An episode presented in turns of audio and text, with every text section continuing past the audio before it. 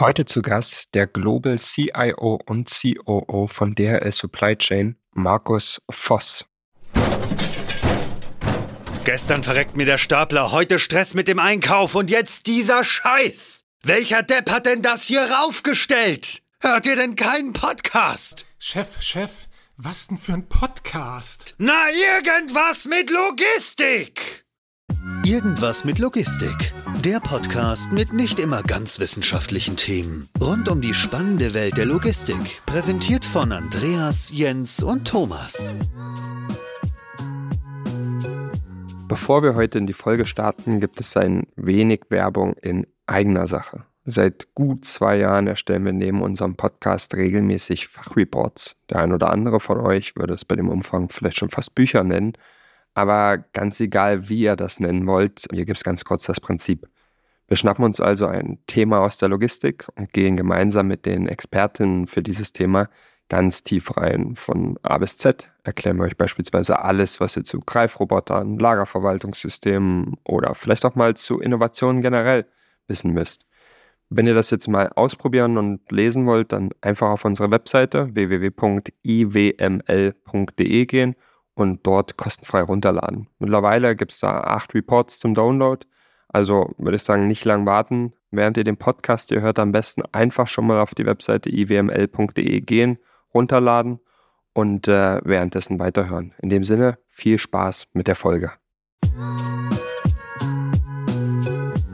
Herzlich willkommen zu einer neuen Folge Irgendwas mit Logistik. Ich bin euer Host Andreas und was soll man sagen? Long time no see. Heute mal wieder das hübscheste Gesicht der deutschen Logistik-Podcast-Landschaft. Jörg, ich grüße dich. Hi. Äh, hi, du weißt doch gar nicht, wen wir hier haben gefühlt, wenn du das jetzt schon sagst. ja, und es geht natürlich auch gar nicht ums Aussehen, aber ich kann euch versichern, unser Gast hat sich auch in Schale geworfen. Tatsächlich äh, haben wir heute wieder einen besonderen Gast. In 21 Jahren Historie bei DHL hat er sich schon durch einige Bereiche gearbeitet, darf sich seit sieben Jahren Global CIO und COO bei DHL Supply Chain nennen. Ähm, das klingt erstmal super verheißungsvoll, da sind wir schon ganz gespannt. In dem Sinne, Markus, herzlich willkommen bei uns im Podcast. Herzlichen Dank für die Einladung, freut mich sehr. Sehr gern. Ich habe gelesen, du hast vor deiner Zeit in der Logistik einige Zeit in der Beratung verbracht bei Accenture. Was ich aber noch spannender finde, du hast in Chemie promoviert. Ähm, dann lass uns doch mal kalt starten und erzähl uns mal, was Chemie eigentlich mit Logistik zu tun hat.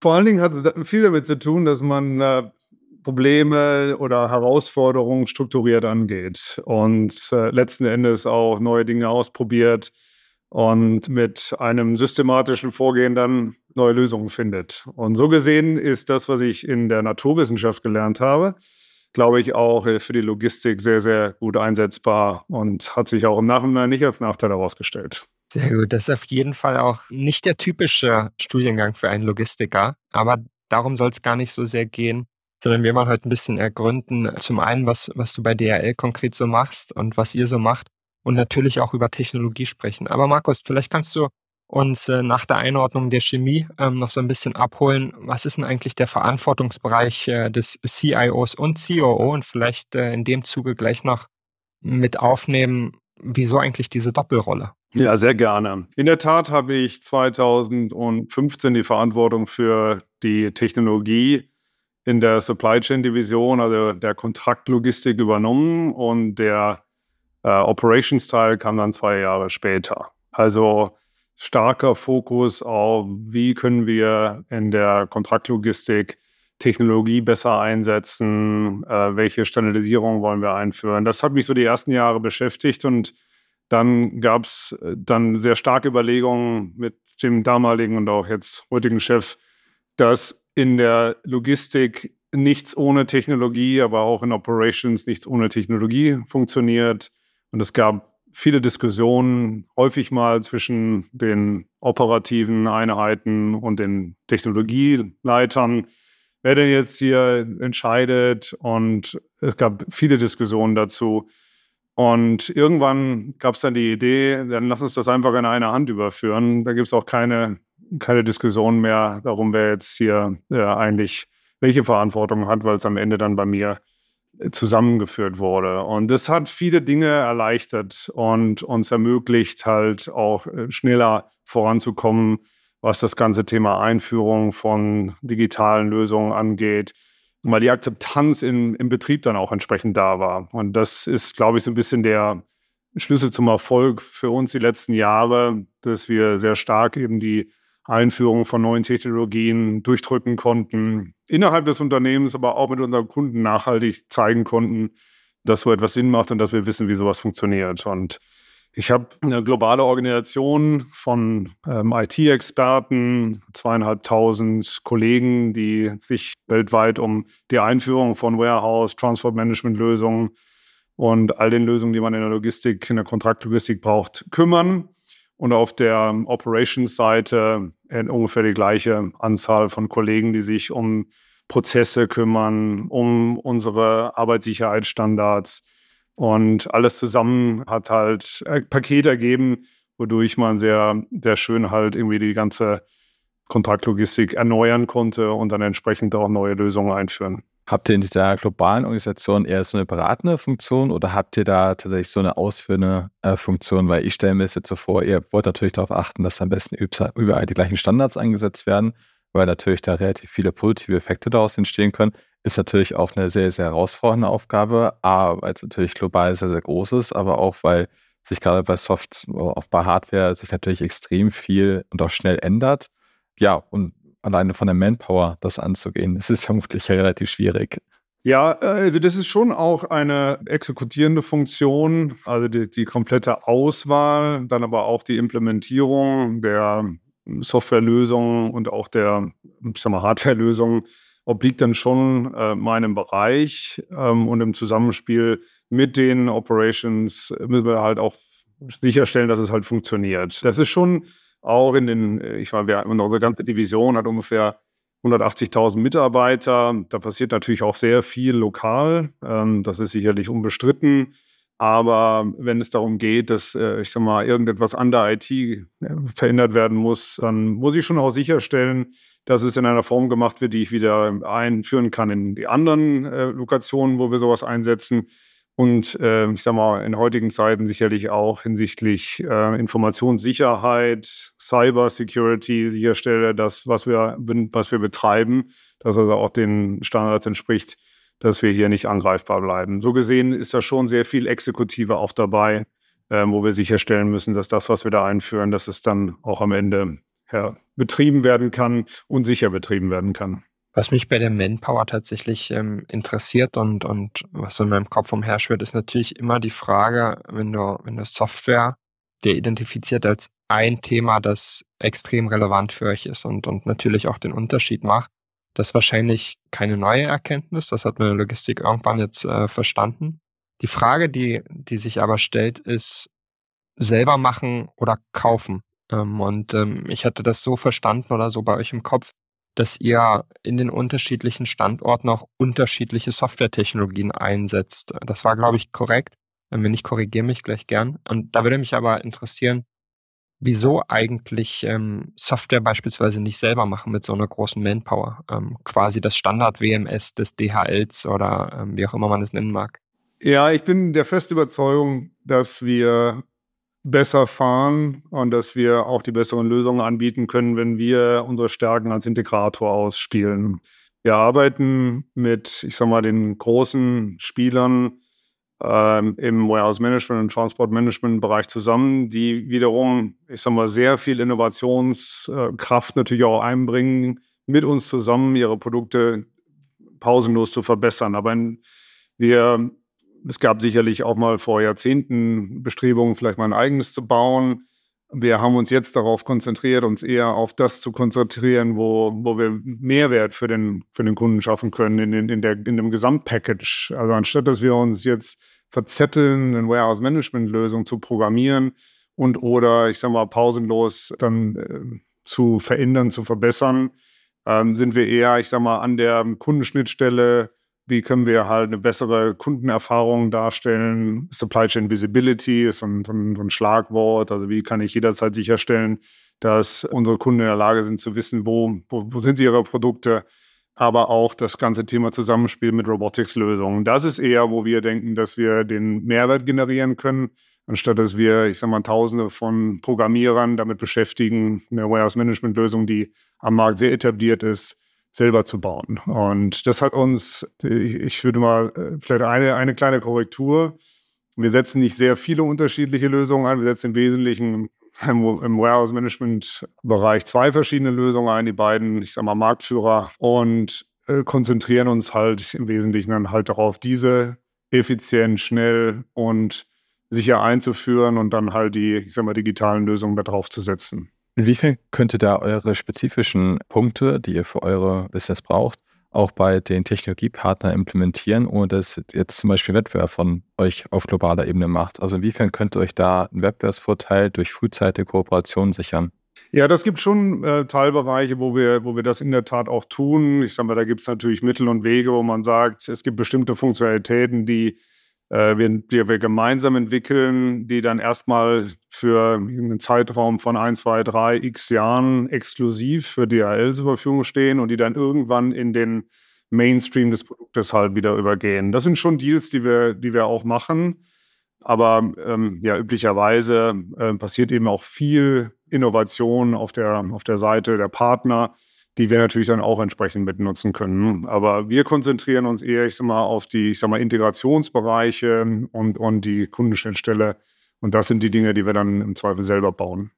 Oder ich sag mal, die Analytics-Lösung. Das sind so Sachen, wo, wo, ich, wo ich das sehr spannend finde, ne? dass wir Dinge bauen, die, ähm, die wir wirklich äh, nur wir dann anbieten können und die, die machen wir dann auch selber.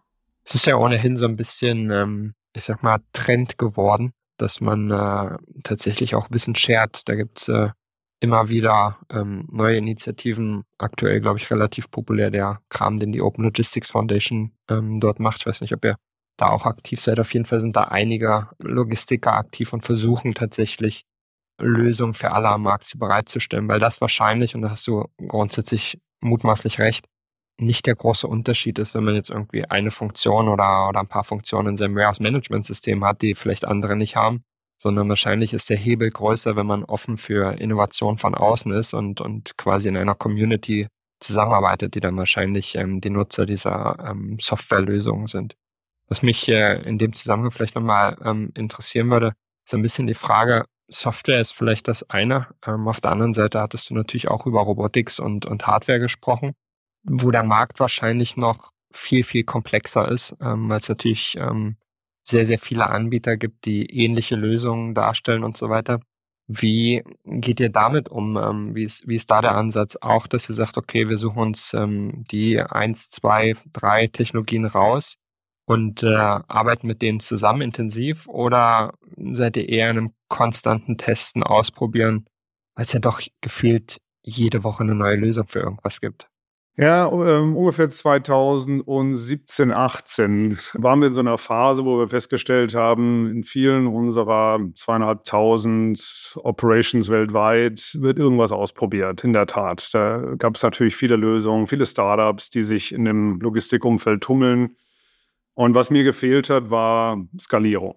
Ich sag mal, das hilft dann auch im Zweifel unseren Kunden relativ wenig, dass wir sagen können, naja, irgendwo in der Welt haben wir vielleicht diese oder jene Lösung schon mal, schon mal benutzt äh, mit drei oder vier Robotern und die kann man auf einem Video zeigen, aber das ist, ähm, das ist halt irgendwie irrelevant ähm, in einem Gesamtkontext von einem sehr großen Supply Chain Business. Und aus dem Grunde haben wir in meinem Bereich eine ähm, Digital Transformation Office ähm, e, e, etabliert, relativ kleine Gruppe, die aber die, die Dinge, die wirklich funktionieren, identifiziert hat und dann gesagt hat, wir, wir fokussieren uns mal auf zwölf Fokus-Technologien und die wollen wir aber im großen Stil überall dort etablieren, einsetzen, wo die Parameter Sinn machen. Ich sage jetzt mal, ein Assisted Picking Robot macht, ich sag mal, in eine E-Commerce-Lokation, wo ich, wo ich Piece-Picking halt irgendwie durchführe, also einzelne Kommissionierung von einzelnen Produkten im E-Commerce. Und aber da, wo ich dann schauen kann, okay, wie viele Leute habe ich denn da im Einsatz?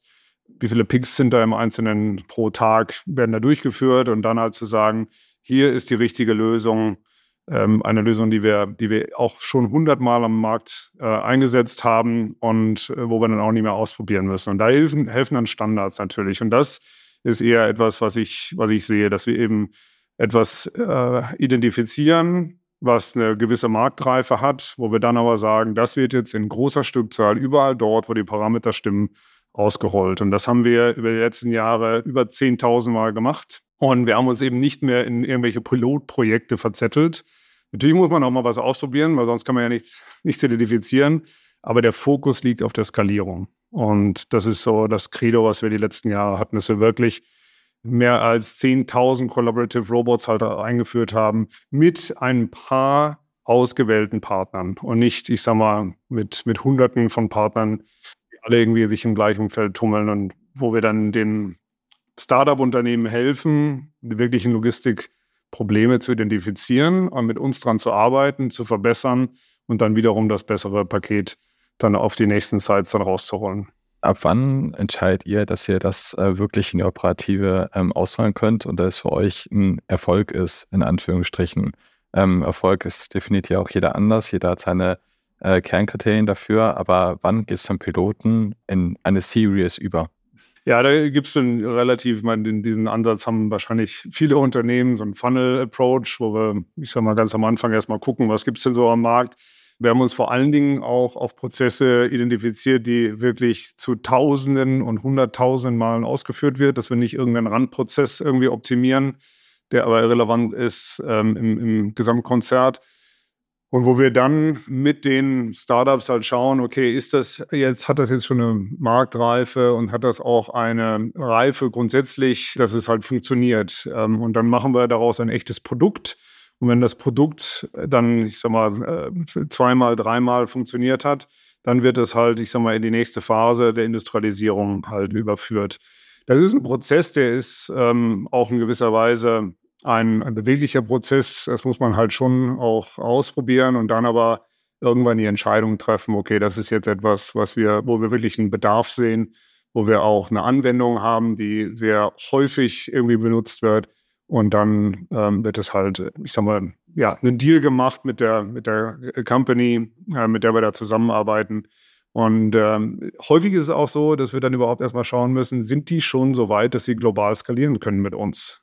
Ähm, gerade die Startups sind halt doch äh, häufig noch relativ, ich sag mal, früh in ihrer Phase gewesen. Und wir haben mehrere Beispiele gehabt, wo wir wirklich die, diese Firmen mitgenommen haben und, und die auch dann mit uns gemeinsam dann skaliert haben und ihnen geholfen haben, mit unserem äh, Know-how, aber auch mit unseren, ich sag mal, Kollegen vor Ort in anderen Ländern dann äh, wachsen zu lassen und dann zu schauen, dass es, dass sie halt auch vor Ort unterstützen können. Mhm. Das ist total spannend, weil du natürlich, du sagst das schon korrekt, ähm, auf der einen Seite oft Unternehmen hast, die ein gutes Produkt haben, aber das gute Produkt ist halt nicht alles. Ne? Du brauchst tatsächlich zumindest in, in der Dimension, die ihr Bedarf habt. Ähm, ich glaube, ihr habt 2000 Leger ungefähr. Ist, ja, glaube ich, korrekt. Das heißt, ähm, wenn man da einen Prozess identifiziert, ich sage jetzt, ähm, keine Ahnung, vielleicht irgendwas im Wareneingangsprozess und man sagt, ähm, den habe ich halt, weiß ich nicht, von diesen 2000 Legern vielleicht 1000 Mal über die ganze Welt verteilt, dann ist das natürlich eine Anforderung an ein Unternehmen, die in den aller, allermeisten Fällen sehr, sehr schwer abzudecken ist. Ne? Da musst du schon tatsächlich eine gewisse Größe haben. Und wenn man sich so anschaut, welche Technologien ja aktuell ähm, forciert, dann sind das ja keine Unternehmen mehr, die in den Kinderschuhen stecken, sage ich mal, wo du sagst, oh, cooles Produkt, ähm, finde ich irgendwie spannend. Das sind ja tatsächlich selbst schon gewachsene Unternehmen, die entweder mehrere Finanzierungsrunden haben oder börsennotiert sind oder was auch immer. Du hattest aber von diesen zwölf Fokusthemen gesprochen und das habe ich tatsächlich mal meine Recherche auch bei dir in einem Interview gelesen, das war schon 2020, ähm, als äh, du darüber gesprochen hast. Ähm, Sind es eigentlich immer noch zwölf oder hat sich das in der Zwischenzeit weiterentwickelt? Und mich würde vielleicht noch interessieren, wie habt ihr denn die zwölf eigentlich identifiziert? Ähm, welche Bereiche sind denn das? Ja, also das sind immer noch zwölf, aber wenn man mal genau reinschaut und so einen Doppelklick auf zwölf macht, wird man feststellen, dass wir teilweise auch mal einen Austausch durchgeführt haben, wo wir gesagt haben, diese Technologie haben wir gedacht, hat wirklich einen großen Anwendungsbereich oder einen guten Reifegrad, hat sich aber vielleicht nicht ganz so entwickelt. Ähm, so gesehen sind es immer noch zwölf, aber es sind nicht mehr exakt die gleichen zwölf, wenn man wirklich da reinschaut, die, mit denen wir mal gestartet haben. Um, vielleicht, vielleicht kannst du da mal teilen, was hat nicht funktioniert. Also es muss nicht, muss nicht die Firma sein, aber welcher Prozess waren vielleicht komplizierter, als ihr euch das äh, vorgestellt habt oder hatte vielleicht nicht so einen großen Impact? Ja, ich sag mal, mein, mein Klassiker in dieser Fragestellung ist, ist Drohnen. Also Drohnen im, im Sinne von Indoor und Inventory Counts. Das ist so ein, so ein Fall, wo man sicherlich äh, vor fünf, sechs Jahren den Eindruck hatte, das hat eine große Anwendbarkeit und können wir halt recht viel und häufig irgendwie einsetzen, hat sich aber in der Praxis nicht wirklich bewährt. Wenn ich am Ende irgendwie dann noch mal noch einen, ich sag mal, einen Pilot irgendwie haben muss und das dann doch nicht dazu führt, dass ich da große Gewinne habe in der Effizienz, ähm, da muss man auch irgendwann sagen, okay, das ist, glaube ich, gerade in diesem Fall sehr, sehr wichtig. Muss man auch irgendwann sagen, das machen wir jetzt mal nicht mehr. Das ist mal gut gewesen, gute Idee, spannend aber skaliert nicht. Ähm, und das ist eher so ein, so ein, Fall, wo wir dann gesagt haben, das, ist, das nehmen wir mal raus. Wir, wir haben jetzt andere Dinge, ich sag mal, deutlich stärker nach vorne geschoben, ähm, wie, wie, ich sag mal, Unloading Robots. Also die LKW an die Entladerampe hat entsprechend ranfährt, dass der komplett automatisiert. Dann, wenn es Paletten sind, ist es etwas einfacher. Aber wenn es ein, ich sag mal, ähm, mehr oder weniger unsortierter Komplex von, von Paketen ist, der einfach äh, so in, in einem LKW drin ist.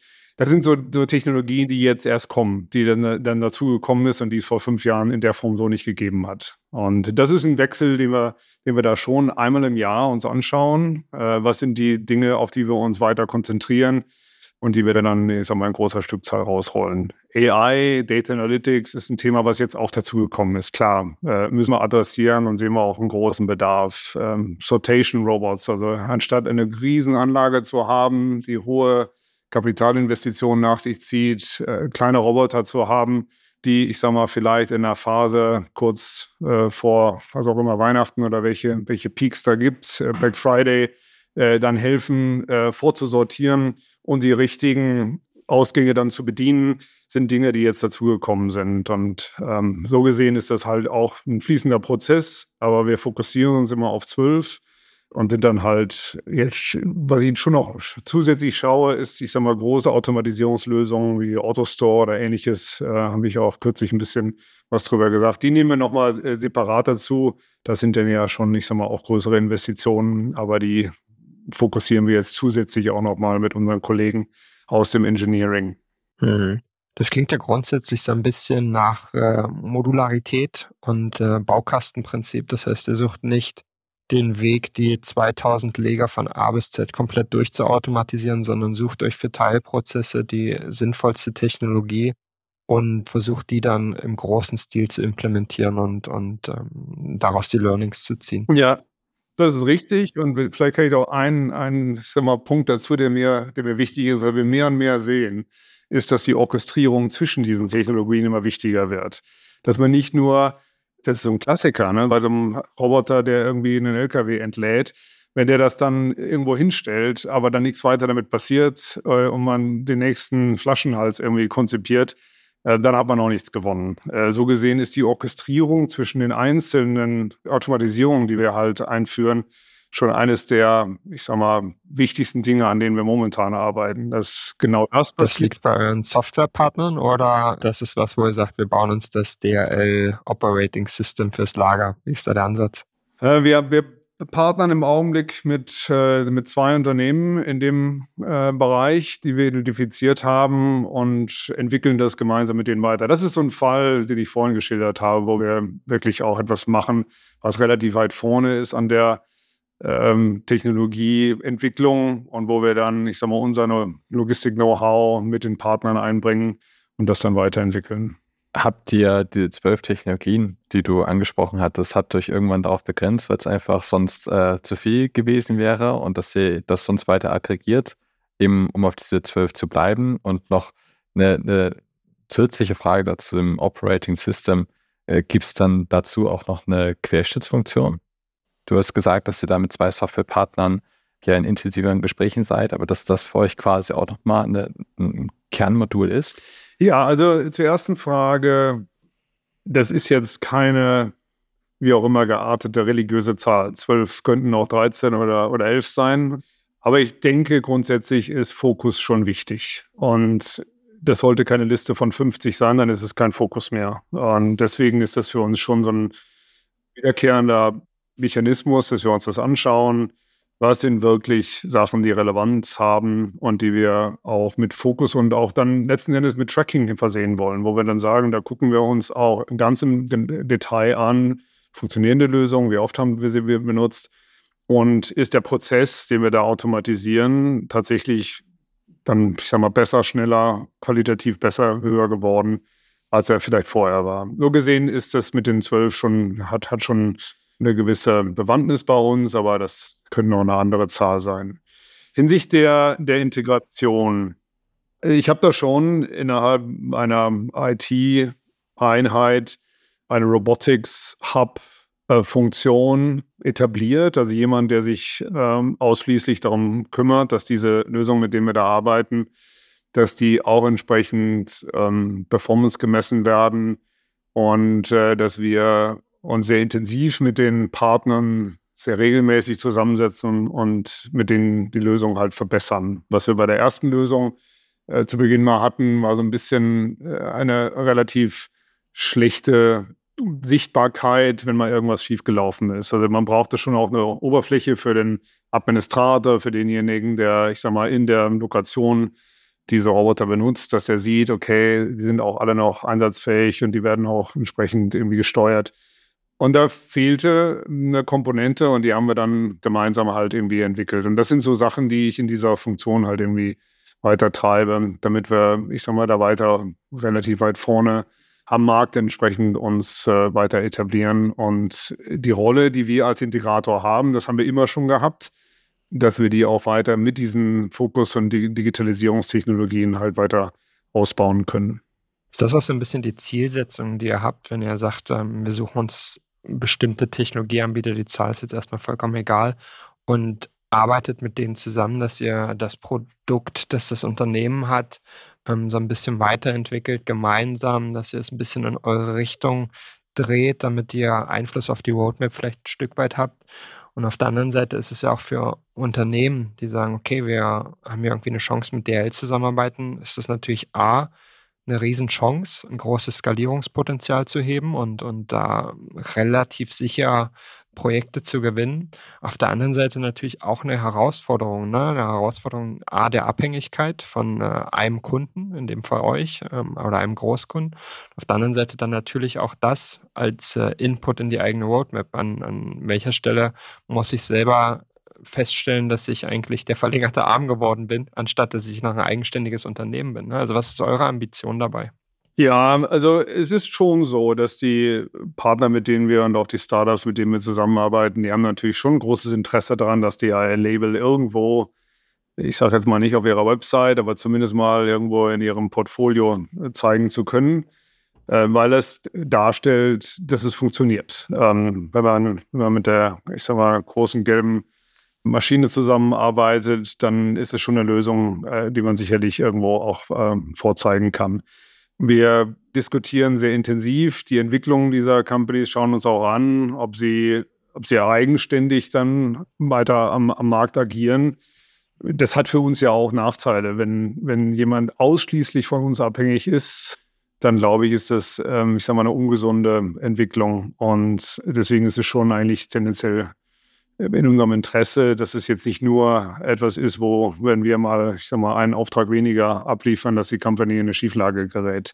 Aber das ist etwas, was ich, ich sag mal, in so einem äh, Partnerschaftsmodus eigentlich ganz gut entwickelt. Ich treffe mich, äh, ich sag mal, mit unseren wichtigsten Partnern mindestens mal einmal im Quartal, äh, schaue mir an, wo sie stehen, äh, ob die Roadmaps, an denen die arbeiten, relevant für uns ist. Und dann können wir auch da entsprechend ein bisschen nachsteuern. Ähm, aber wir gucken uns auch die, ich sag mal, die Gesundheit, die wirtschaftliche Gesundheit dieser, äh, dieser Partner an und äh, schauen, ob das äh, die richtige Richtung nimmt. Weil klar, äh, in diesem gerade diesen Digitaltechnologien haben wir auch viele gesehen, die so äh, dann nicht weiter existiert haben und viele sind dann irgendwo verschmolzen mit anderen Dingen und gewisse Ideen haben auch gar nicht funktioniert.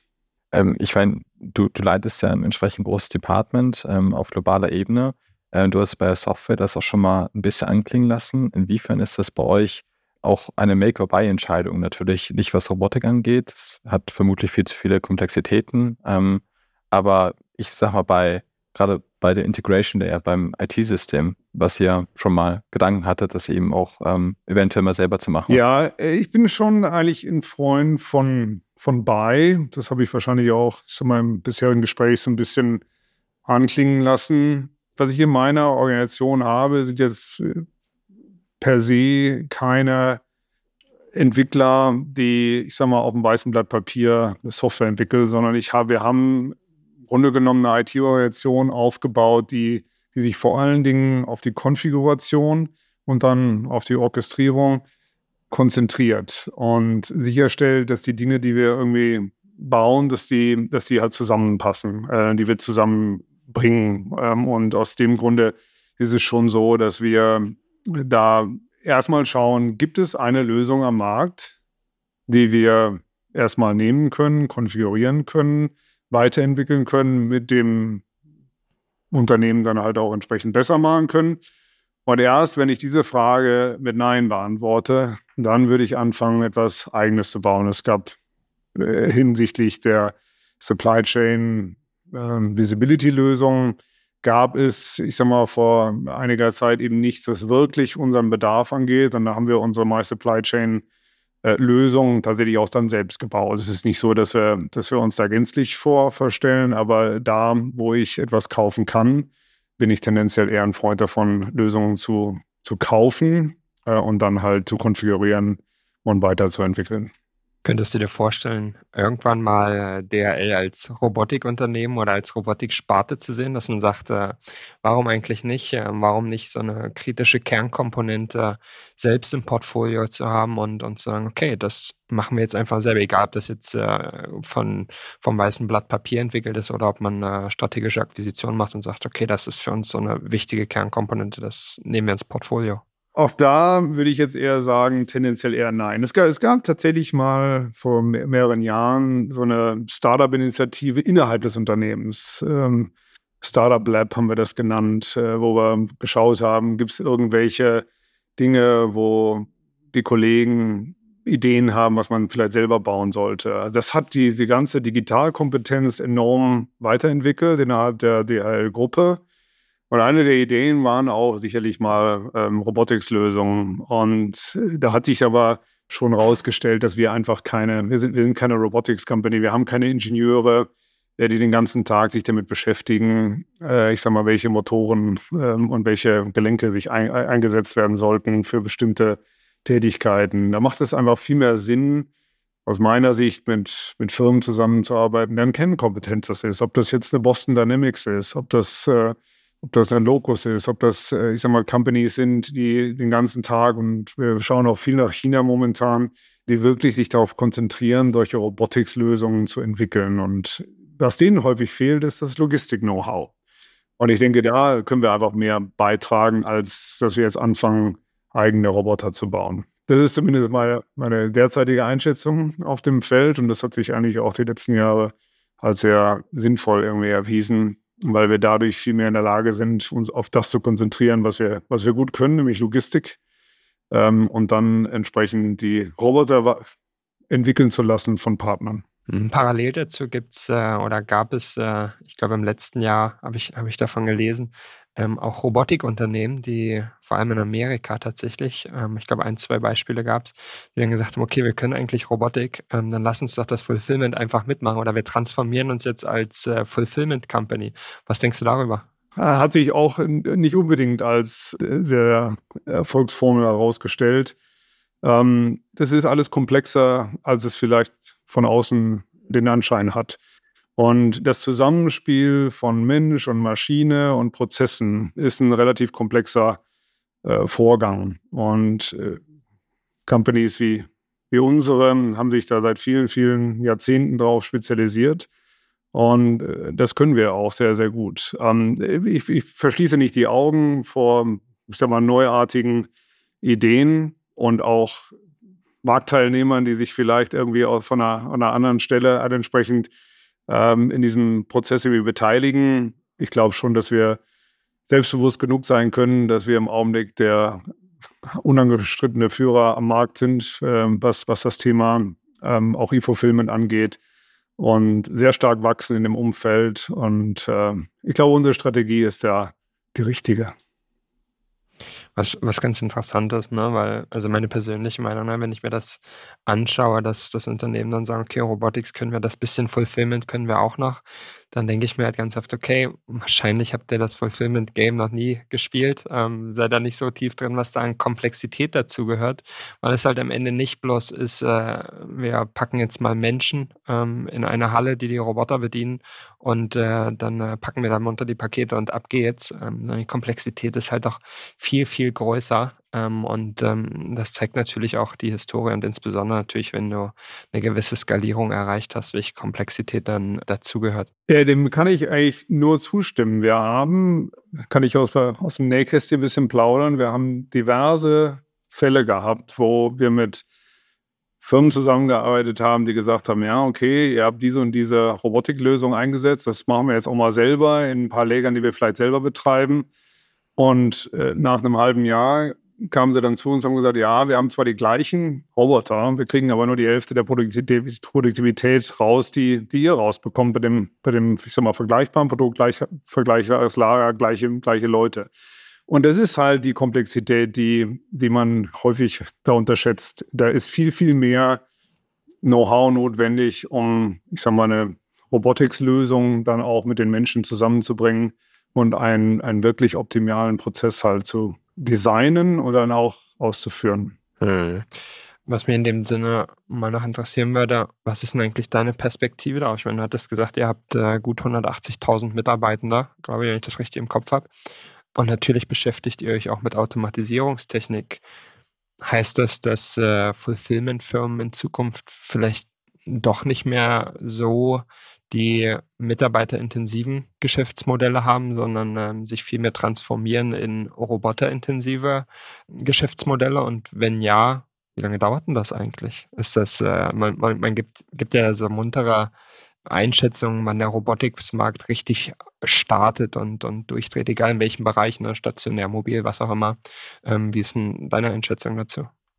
Da kann man ein bisschen, ich sag mal, in die letzten Jahre reinschauen. Und als ich angefangen habe, da hatten wir 140.000 Mitarbeiter und heute 180 und wir haben über 10.000 Roboter in der gleichen Zeit eingestellt. Also es ist jetzt nicht so, dass wir jetzt sagen, dass wir, ich sag mal, die, die Menschen ersetzen.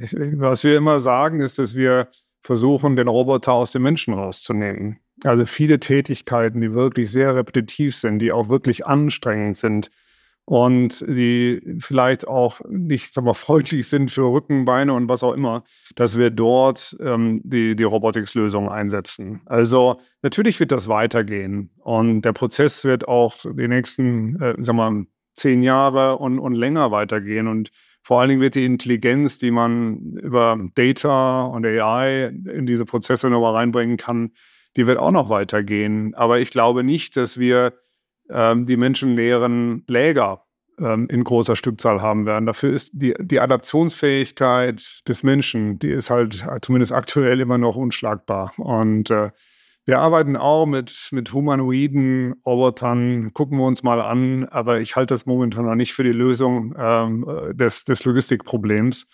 Und die, das Zusammenspiel zwischen Menschen für das, was sie gut können, und den Robotern für das, was die Roboter gut können, ist das, was im Augenblick so ein bisschen der, der heilige Gral ist. Und ähm, das ist äh, meine feste Überzeugung, dass wir auch nach wie vor ein Arbeitgeber sein wollen und werden für viele, viele Menschen und ich sag mal auch eine gute Arbeitsmöglichkeit, eine menschenwürdige Arbeitsmöglichkeit irgendwie anbieten wollen. Das ist ein äh, sehr, sehr schöner Abschluss. Ähm, ich fasse es zusammen als dein Wort gegen das Wort von Elon Musk, der äh, sehr, sehr stark an humanoide Roboter glaubt. Ähm, vielleicht machen die auch Sinn, ähm, mag sein, vielleicht ist aber jetzt auch noch nicht die Zeit dafür. Und vielleicht ist dafür auch gar nicht so die Zeit in der Logistik, weil es da vielleicht äh, andere Lösungswege gibt. Markus, ich glaube, das war ein spannendes Gespräch über die verschiedenen Aspekte, die ihr so betrachtet, wenn es um Automatisierungstechnik geht, um Technologie Technologiepartnerschaften, die ja jüngster Zeit immer mehr en vogue sind ähm, und, und ähm, teilweise nicht so erfolgsversprechend sind, wie ihr das beispielsweise macht. Ich glaube, da habt ihr ein paar gute Beispiele auch aufgezeigt, die da wirklich einen großen Erfolg zeigen. In dem Sinne würde ich sagen, vielen Dank dafür, ähm, für die Zeit und äh, vielleicht bis zum nächsten Mal. Sehr gerne. Und für die eure Zuhörer, die sich vielleicht noch irgendwie interessieren für Trends, an denen wir arbeiten, wir geben regelmäßig so einen Trendreport raus für die Logistik. Da sind viele Dinge, von denen die ich jetzt nur so halberlei erzählen konnte, auch sehr detailliert beschrieben. Äh, kann man sich runterladen, alles äh, frei verfügbar. Guter Callout. Vielen Dank.